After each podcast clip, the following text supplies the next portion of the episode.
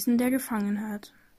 Ein ruhiger Tag, ich sitze unterm Stern, gelassen betrachte ich meine Achtbahn.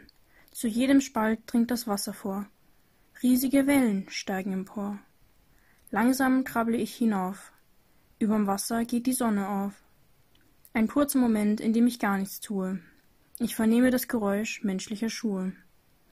Ich erblicke ein Menschenkind. Überglücklich tanzt es im Wind.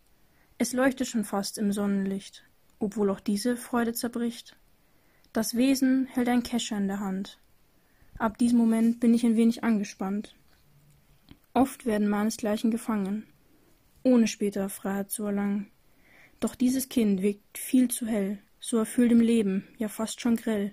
Könnte es mir die Freiheit rauben? Würde es sich das erlauben? Das Leben der Menschen ist mir vertraut. Ich warte, bis mal einer abhaut. Sie leben in einem System. Ohne dieses würde nun nichts mehr gehen. Laute Schritte sind nun zu hören, welche mich beim Nachdenken stören. Zu gerne wäre ich jetzt fort, geborgen an einem sicheren Ort. Doch wirken die Absichten des Menschen nicht hasserfüllt. Ob sich dies noch als Falle enthüllt? Ich bleibe ruhig auf meinem Stein. Auf der Stelle fängt sie mich an. Nun sitz ich in einem Netz. Ob mich jetzt wohl jemand verletzt? Unter meinen Beinen spüre ich eine Hand, doch sie berührt mich nur ganz sanft. Mit großen Augen betrachtet mich das Kind, als wären wir die einzigen, die hier sind. Ruhig höre ich das Kind sagen, er wird den Namen Harry tragen. Danach lässt der Mensch mich ins Wasser zurück. Was für ein unglaubliches Glück. Ich habe dem Menschen zurecht vertraut und mir die Welt ein wenig anders angeschaut. Sofort beginne ich nachzudenken und meine Gedanken in eine neue Richtung zu lenken. Nun begreife ich es schon. Ängste sind wie ein Dämon. Mit zu viel Angst wäre das nie passiert. Niemals hätte ich es kapiert. Der Kescher hält mich nicht gefangen, sondern nur Dämonen, die mein Bewusstsein erlangen.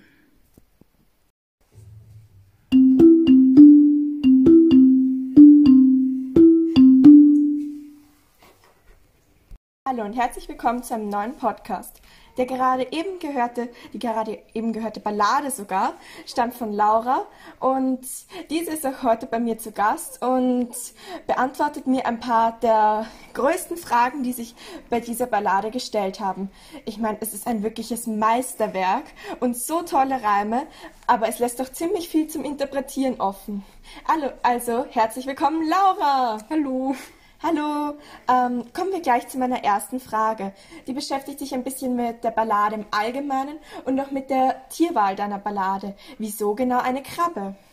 Ich habe früher, als ich im Urlaub war, immer gerne Krabben gefangen, schon seit ich klein war. Und deswegen dachte ich mir, ich schreibe mal aus der Sicht eines Tiers, mit dem ich mich ein wenig verbunden fühle. Ein sehr interessanter Gedankengang. Und meine nächste Frage geht auch wieder um die Tierwahl und auch um die Wahrnehmung. Und zwar denkst du, dass dich ein anderes Tier, egal welches, genauso wahrnehmen würde wie die Krabbe? Ich denke, das kommt sehr darauf an, in welcher Beziehung ich zu dem Tier stehe, da beispielsweise mein Haustier mich mit Sicherheit anders wahrnimmt als ein Wildtier. Vor allem, da ich dieses Wildtier auch noch fangen möchte, weil ein Haustier mich ja beispielsweise kennt. Ja, es ist eine gute Überlegung. Und wir bleiben gleich beim Thema Wahrnehmung. Und zwar würde ich gerne genauer darauf eingehen. Du beschreibst dich in dem in deiner Ballade als hell und auch als fröhlich. Würdest du dich äh, mittlerweile immer noch so beschreiben und würdest du auch sagen, dass du auch so äh, auf dich selber wirkst? Ähm, ich denke mittlerweile nicht mehr so, da die Ballade aus der Sicht geschrieben ist, als ich noch ein Kind war und man als Kind weniger Ängste hat, weniger hat, über das man sich Sorgen machen muss. Und wie auch in dem Text geschrieben, leben wir in einem System und als Kind ist man noch nicht Teil dieses Systems. Okay, kommen wir nun zu meiner letzten Frage.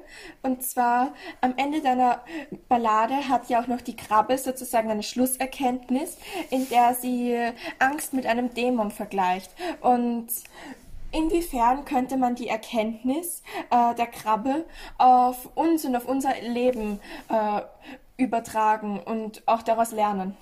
Ich denke, das steht hier in direkter Verbindung von einem von dem Vertrauen eines Menschen in einen anderen Menschen, da auch Menschen oft Probleme mit Vertrauen haben und es sich oftmals lohnt, auch wirklich Vertrauen zu haben, was aber nicht immer so leicht ist. Vielen Dank für dieses Interview, Laura. Du hast wirklich interessante Gedankengänge und noch kurz mein eigenes Lob. Die Ballade ist wirklich toll gereimt und ich bin wirklich begeistert. Dankeschön.